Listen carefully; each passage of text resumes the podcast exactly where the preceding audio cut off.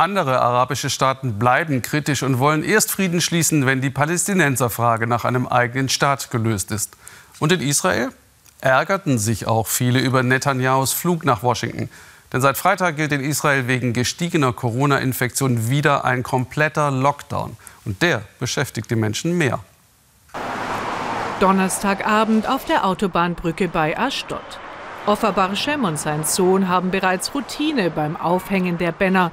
Sie organisieren seit Wochen Demonstrationen. Das Abkommen spielt hier keine große Rolle. Sie kritisieren Premier Netanyahu.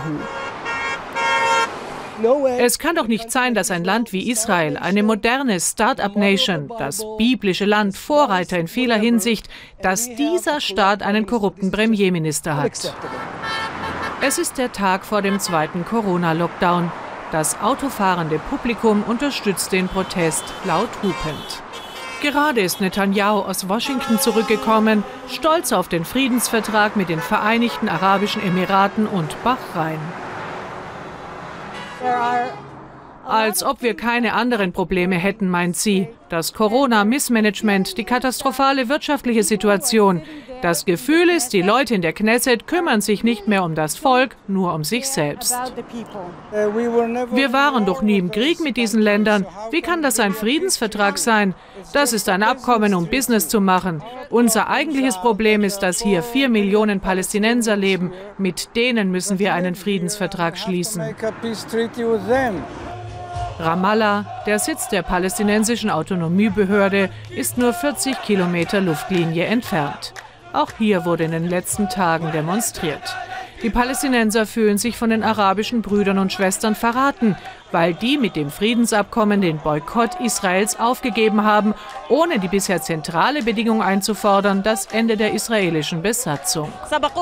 Wir haben uns doch immer auf die Einigkeit der arabischen Länder verlassen, die für einen arabischen islamischen Staat Palästina mit Jerusalem als Hauptstadt einstehen.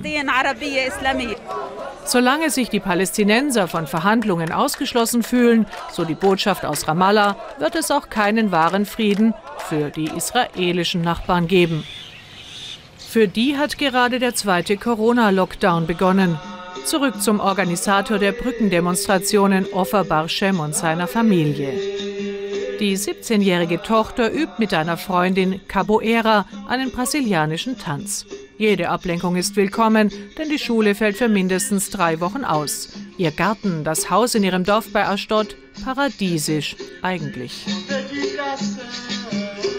Aber wir wohnen nur 40 oder 45 Kilometer von Gaza entfernt. Ihre Kinder sind wie alle hier in der Gegend mit Raketenalarm groß geworden, weil die Hamas aus Gaza regelmäßig auf israelisches Gebiet feuert.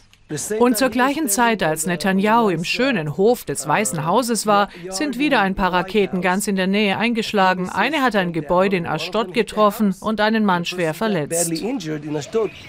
So feiern sie das jüdische Neujahrsfest dem Krieg näher als dem Frieden im Lockdown, der nicht nötig gewesen wäre, meint Offer. Die Regierung habe beim Umgang mit der Pandemie versagt. Jetzt schlittere das Land in eine wirtschaftliche Katastrophe.